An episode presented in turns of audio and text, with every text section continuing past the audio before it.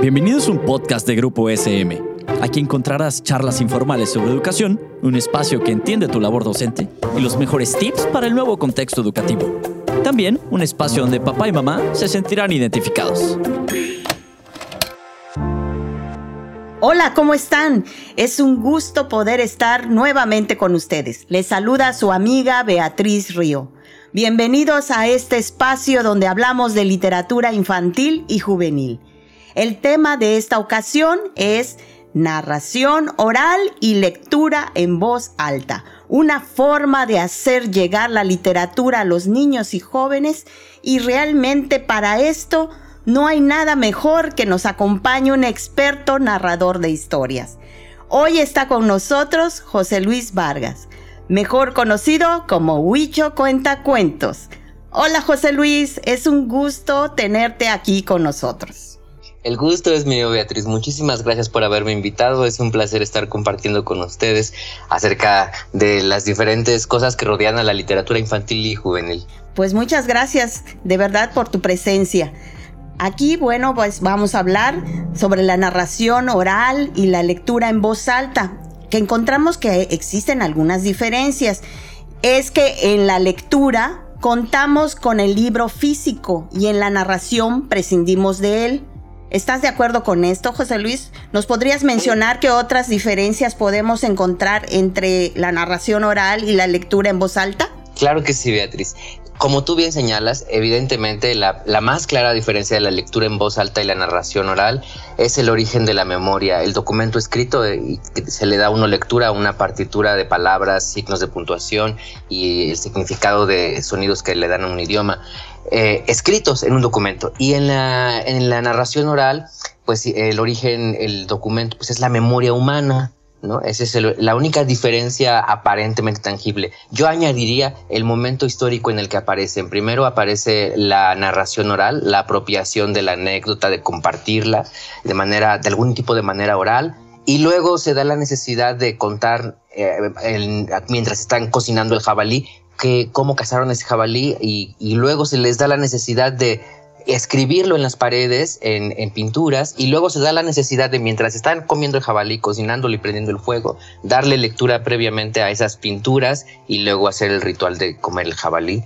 Entonces, el, eh, es el primero aparece la oral y luego la escrita, pero el sentido es el mismo, la necesidad es el mismo. Este, es la supervivencia de la cultura humana, que haya una memoria oral o escrita para poder garantizar la existencia de la humanidad. Yo creo que ahí la, con la oralidad empieza el origen de la vida, este, como, la, como la conocemos. Y de estas dos formas de oralidad, ¿cuál puedes decir que atrae más a niños y cuál atrae más a los jóvenes? Las dos sin distinción las dos, las dos eh, hechas correctamente, pensadas adecuadamente para el público infantil o para el público familiar, las dos se pueden practicar. La oralidad, el ejercicio de, apropiarse de, un, de, una historia o el ejercicio de apropiarse de, en voz alta de un texto escrito. No, no, no, tiene por qué haber diferencia de, de edad, pienso yo. Nos gustaría que brevemente nos comentaras qué te motivó o cómo llegaste a ser cuentacuentos. Pues en mi caso, el teatro. Eh, yo tengo una formación de actor, eh, los actores contamos historias eh, escritas por un autor que es el dramaturgo y llevadas a la escena por un equipo creativo encabezada por el director.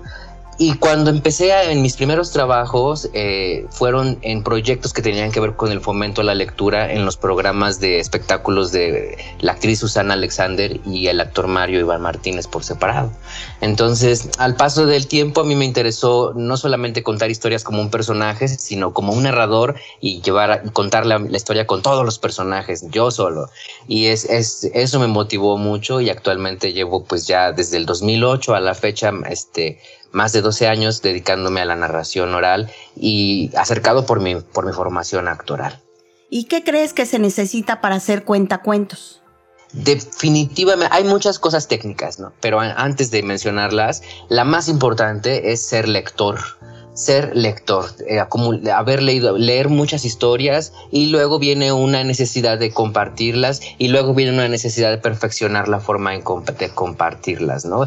Que ya tiene que ver con la voz, la presencia escénica, los recursos, ¿no? Esto, pero de entrada ser lector. ¿Crees que ser cuentacuentos es uno de los caminos adecuados para compartir la literatura en niños y jóvenes? ¿Y por qué? Definitivamente.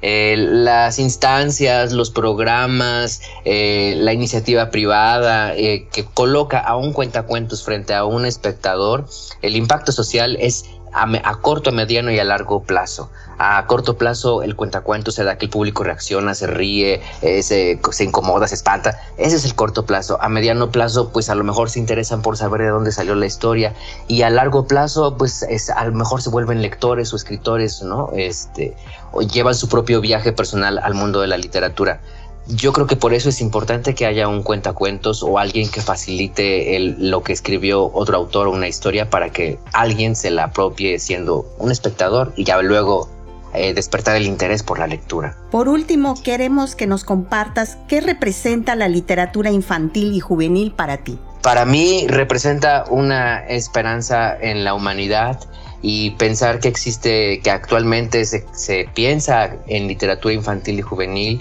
eh, me parece que a los seres humanos les da una garantía de que van a tener propiedad de algo muy importante que nadie nunca les va a poder quitar, que es su pensamiento. como es, si yo trabajo para estudiantes de secundaria y están en la etapa de la adolescencia donde desean que les pertenezca y están buscando leer y estudiar solo para tener un trabajo, una profesión y poder defenderse y tener dinero, ¿no? Y lo entiendo porque a esa edad nada nos pertenece, ni los calcetines, ni el colchón en el que dormimos, ni los calzones, ¿no? Y como dice el poeta alemán Goethe, sé que nada me pertenece más que mi pensamiento que sin cadenas ni grilletes fluye de lo más profundo de mi alma. Fuera de eso, ninguna otra cosa me pertenece. Yo creo que por eso es importantísimo la literatura infantil y juvenil, eh, porque garantiza que vamos a ser libres, seres pensadores, seres congruentes con lo que pensamos, lo que decimos y lo que hacemos. José Luis, muchas gracias por la charla, por compartir tu experiencia con nosotros. Ay, pues creo que igual nos pueda quedar un poquito de tiempo para contar una pequeña historia, no sé si me lo permitas. Claro que sí, excelente. Mira, hay cuentos, a mí me gustan los cuentos clásicos que de pronto parece que los metes en una licuadora y salen modernizados. Y justamente eh, uno de mis autores favoritos es Emmanuel Houdart y él tiene la historia de una bruja que se llama La bruja está afónica. Y es que Beatriz, todos hemos oído hablar acerca de las brujas, ¿no?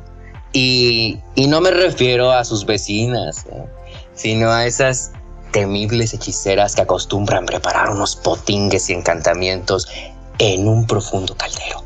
Se dice que las brujas surcan las noches frías volando en escobas que lanzan chispas que rebotan por los cerros. Pero fíjate Beatriz que había una vez una bruja muy, pero muy vanidosa. Una bruja muy bailadora llamada Mochildreta Escaldufa de la Escoba Flaca. Ella poseía gran habilidad para la telepatía. Era experta en encantamientos y realizó doctorados de hechicería en Catemaco, Xochimilco y dicen que hasta en Mérida, Yucatán. Pero tenía un mal hábito. No le gustaba cuidarse del frío. Y una noche helada, con ventisca, con heladez, nuestra bruja decidió aventurarse para surcar los mantos fríos de la noche volando muy, muy alto, sin su bufanda. ¡Ay, qué bonito es volar! A las dos de la mañana. A las dos de la mañana.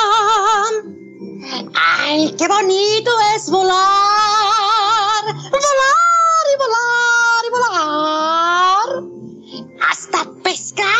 Chiquillo. Hasta pescar a un chiquillo. ¡Ah, ah, ah! ¡Chiu! Pobre bruja loca Beatriz. Por testaruda. Y no taparse la boca, pescó una infección que dejó a la pobre afónica y sin habla. Moraleja, amiguitos que nos escuchan. En noches o mañanas frías, pónganse la bufanda. Y colorín colorado, esta historia se ha terminado. Fantástico, José Luis. Muchísimas gracias. Yo creo que todos los que nos escuchan disfrutaron un poquito de lo que tú haces y te lo agradecemos mucho. Muchas gracias. Pues muchas gracias. Gracias por estar aquí. Gracias por compartir nuevamente todo lo que tú sabes y haces. De verdad, muy amable. Y pues también les damos las gracias a ustedes, los que amablemente nos escuchan y nos vemos en una próxima emisión. Hasta luego. Hasta la próxima.